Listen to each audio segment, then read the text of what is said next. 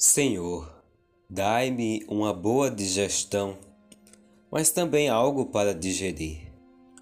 Dai-me a saúde do corpo, mas também o bom humor, necessário para mantê-la.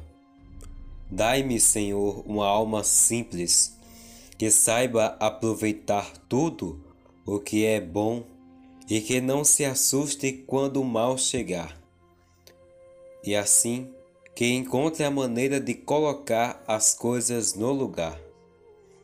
Dai-me uma alma que não conheça o tédio, nem os resmungos, suspiros e lamentos, e não permitais que eu me atormente demais com essa coisa incômoda demais chamada eu.